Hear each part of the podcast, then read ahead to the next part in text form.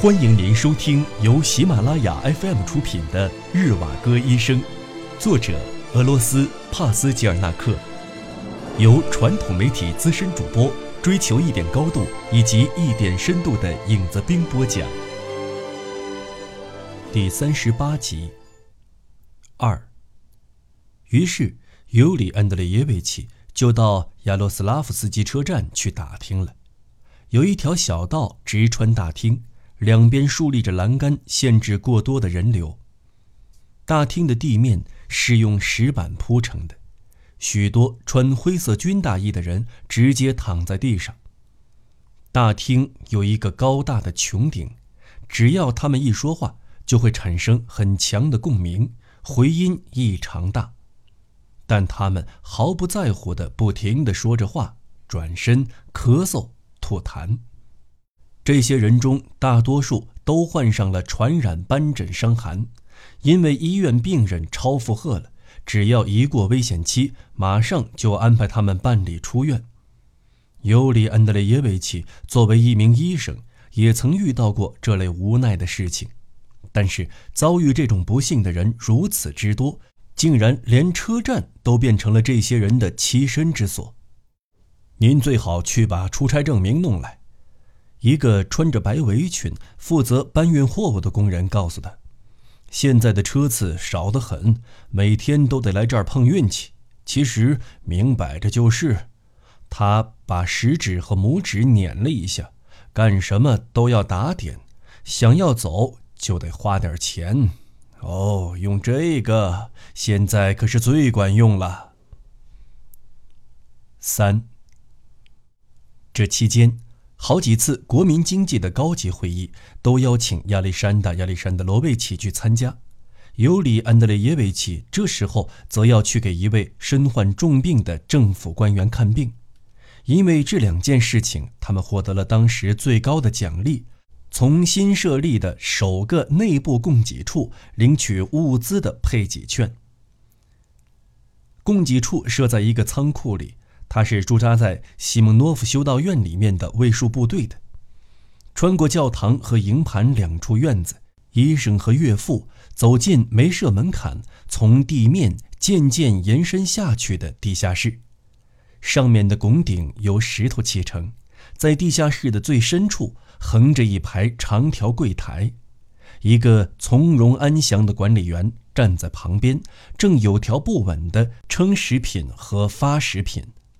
他不时地离开柜台去库房取货物，已经发过的就在清单上用铅笔画去。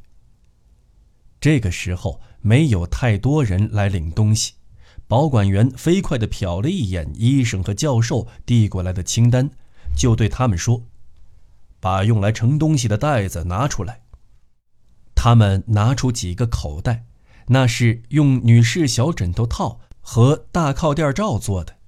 把面粉、大米、通心粉、糖通通装了进去，接着还往里面塞了块状的猪油、火柴和肥皂，然后给每个人发了一块什么东西，外面用纸包着。回到家里，打开一看，原来是高加索干奶酪。看到这些东西，当时他们惊讶的眼睛都瞪直了。女婿和岳父忙着把这些小口袋绑成两个可以肩扛的大包，免得老待在这儿让保管员烦心。他那种神情既慷慨又大方，让他们觉得浑身都不自在。从地下室走到地面上，两个人有点晕乎乎的了，不是因为贪图享受这一点口腹之乐，而是感觉到在世上。他们所做的事情也并非没有价值。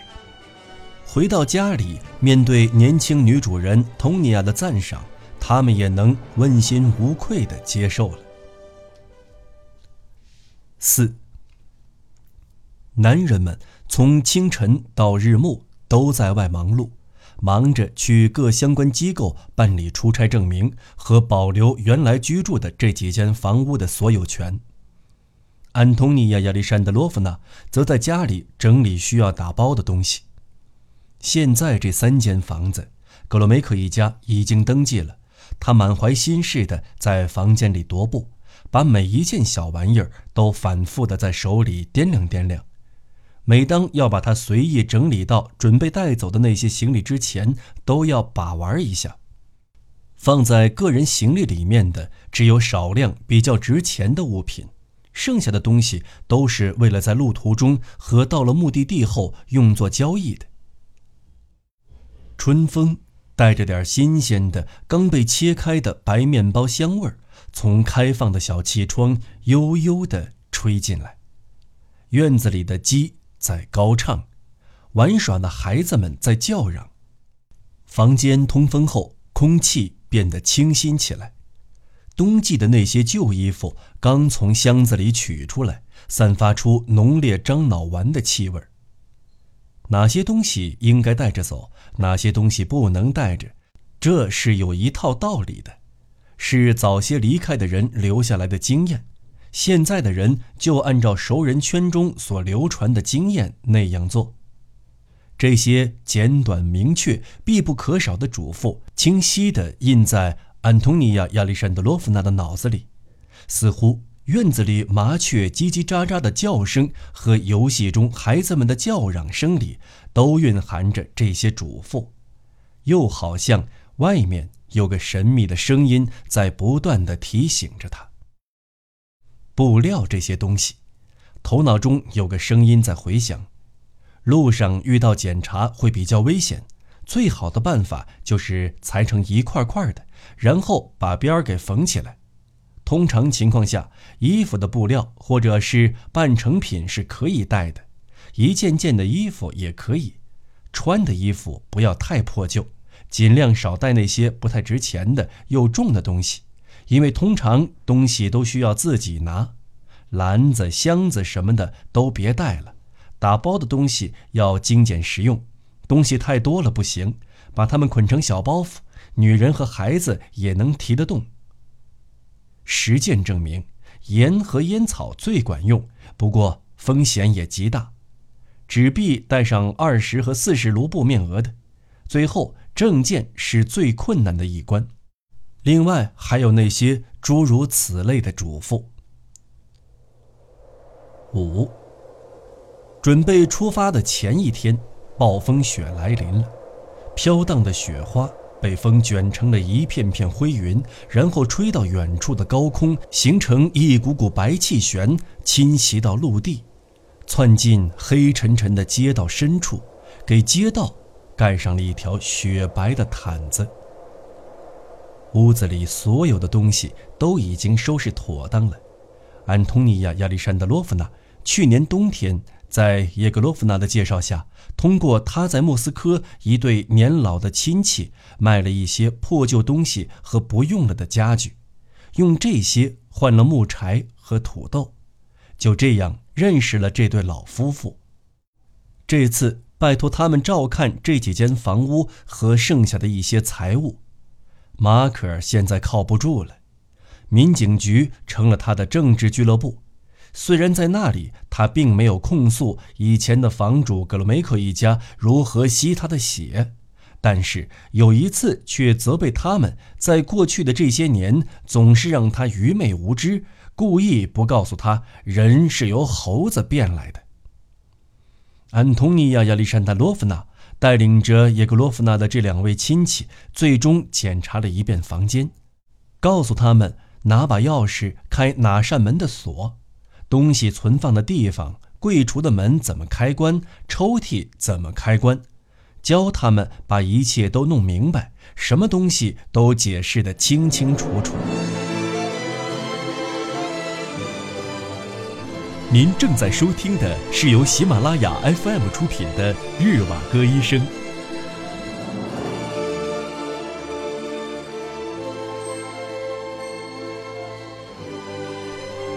他们把房间里的桌椅都移到墙边，把路上带的包袱堆在一旁，所有窗户上的窗帘都取了下来。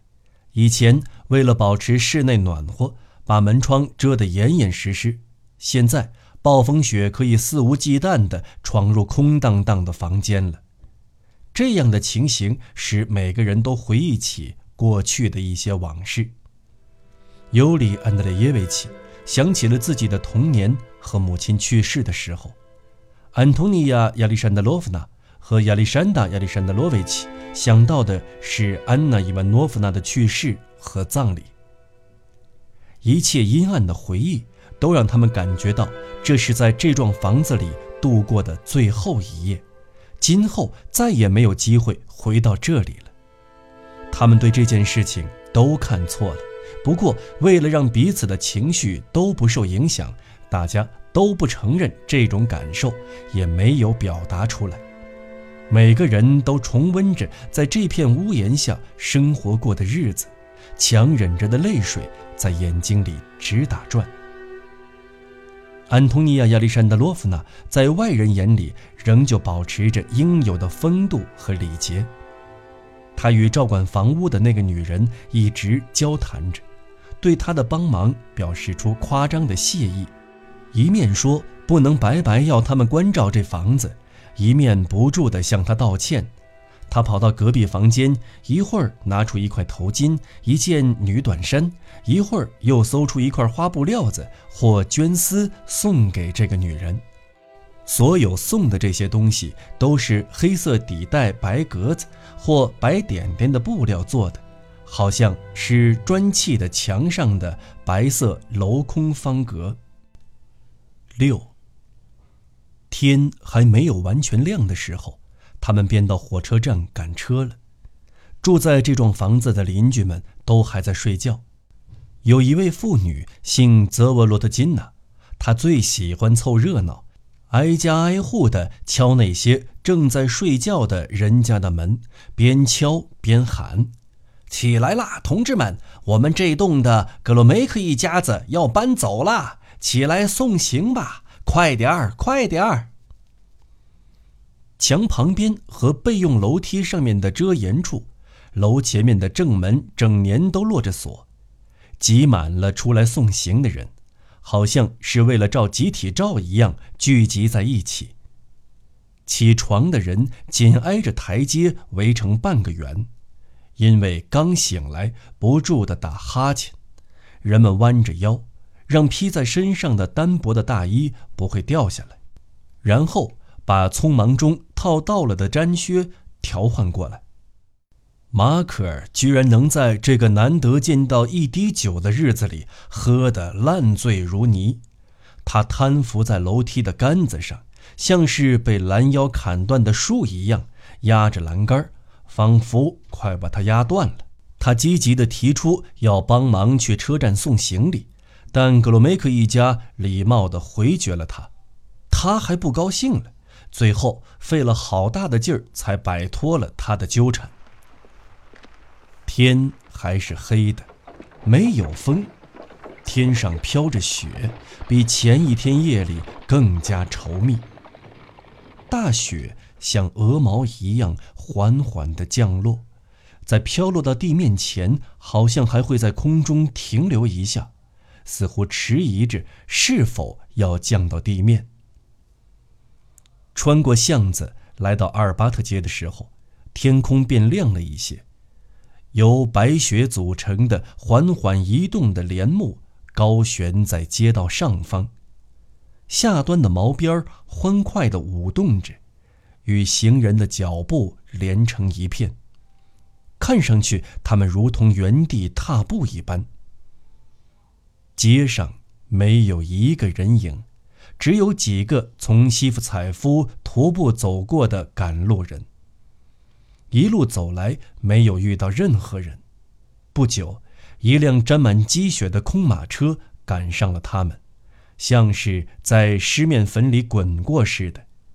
驾车的马夫也浑身覆满了白雪。只用了很低的价钱，人和行李就都装在马车上了。只有尤里·安德烈耶维奇把行李放上车，要求自己徒步去车站。七。车站里面，安东尼娅·亚历山德罗夫娜。和他的父亲挤在用两排木栏杆隔着的看不见头的长队里。现在已经不是直接从月台上车，而是要走到出站口那边的路轨旁上车，离这儿大概半俄里远。因为人手不足，临近站台的走道无人清理，车站旁的地面上有接近一半都是污物，有些地方还结了冰，机车也不会开来。牛傻和萨申卡在进口处附近的大遮檐下边闲晃，他们偶尔从大厅跑来瞧瞧，是不是该和大人们一起排队了。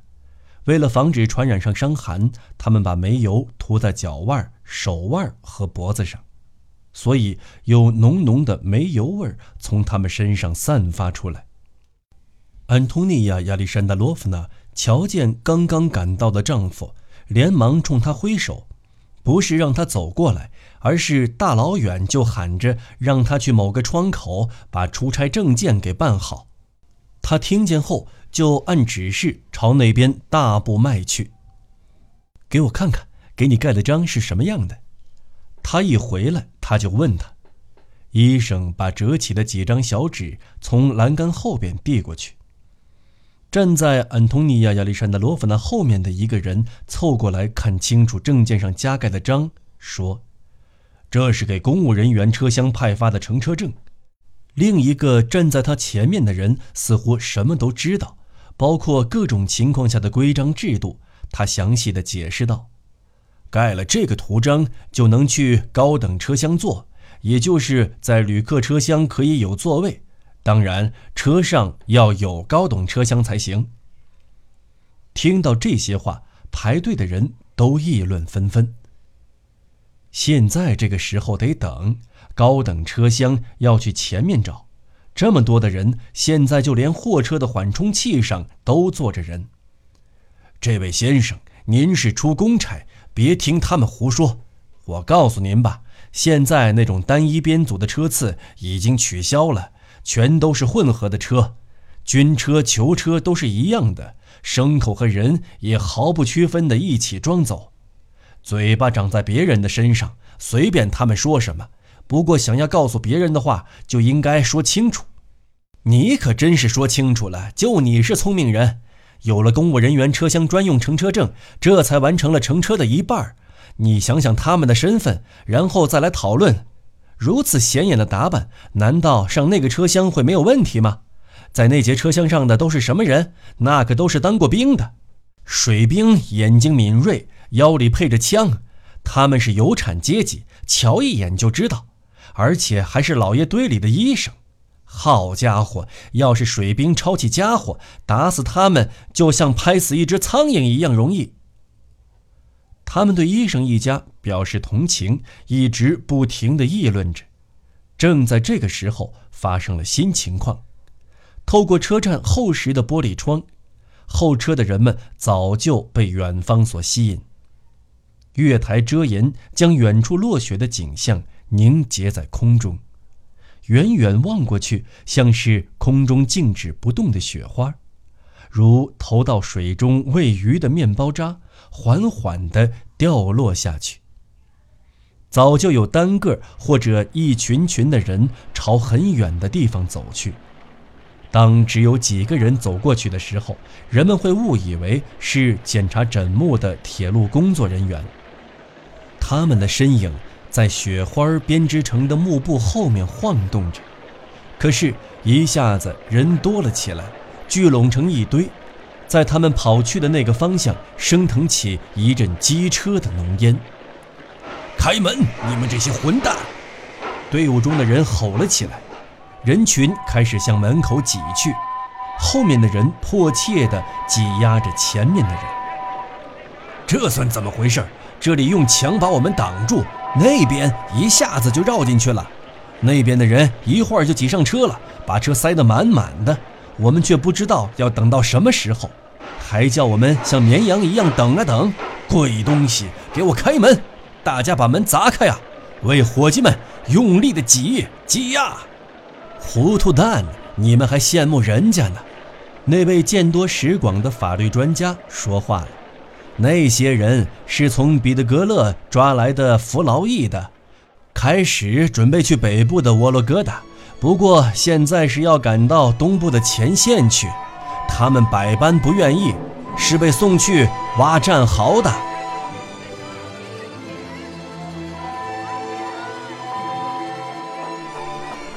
听众朋友，本期节目到此播讲完毕，我们下期节目再见。